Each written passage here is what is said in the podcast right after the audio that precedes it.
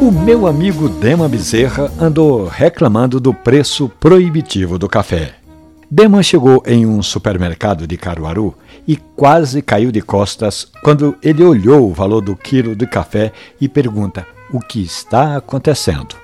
Bom, Dema, nós temos então quatro grandes motivos para que ocorra essa elevação no preço do café. Com a pandemia, houve uma redução da mão de obra nas principais regiões produtoras de grãos e, consequentemente, aumento no preço do café. Ainda durante a pandemia, o Departamento de Café do Sebrae apontou outro importante fator que levou o café a ter uma elevação de preços que chegou a mais de 120% que foram as geadas no sul de Minas Gerais, nas matas de Minas, que é a divisa entre o Espírito Santo e Minas, e o Cerrado Mineiro, além da invasão da Rússia na Ucrânia, que contribuiu para elevar o preço dos insumos e fertilizantes.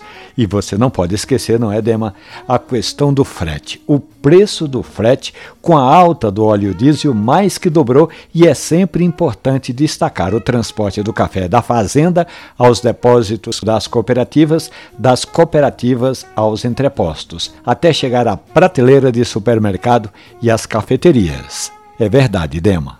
O preço do café está bem elevado.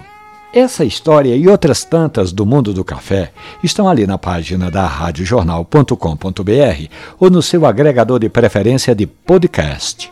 Café e conversa. Um abraço. Bom café.